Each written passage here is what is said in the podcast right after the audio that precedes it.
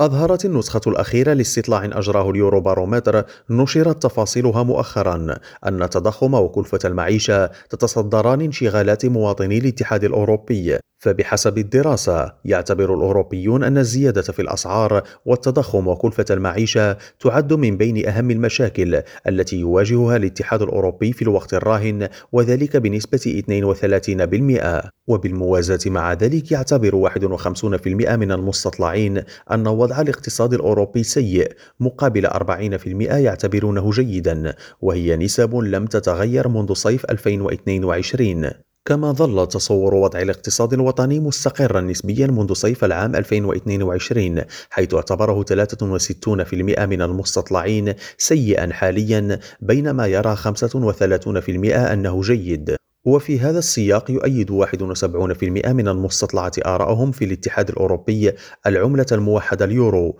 وهو ثاني أعلى مستوى يتم تسجيله حيث يتزايد هذا الدعم بشكل أكبر داخل منطقة اليورو. من جهة أخرى توافق الغالبية العظمى من مواطني الاتحاد الأوروبي أي 84% على حاجة الاتحاد لتقليل اعتماده على مصادر الطاقة الروسية في أقرب وقت ممكن. كما يتفقون بأغلبية كبيرة على حقيقة أن الاتحاد يجب أن يدعم التحول البيئي من خلال الاستثمار بشكل مكثف في الطاقات المتجددة.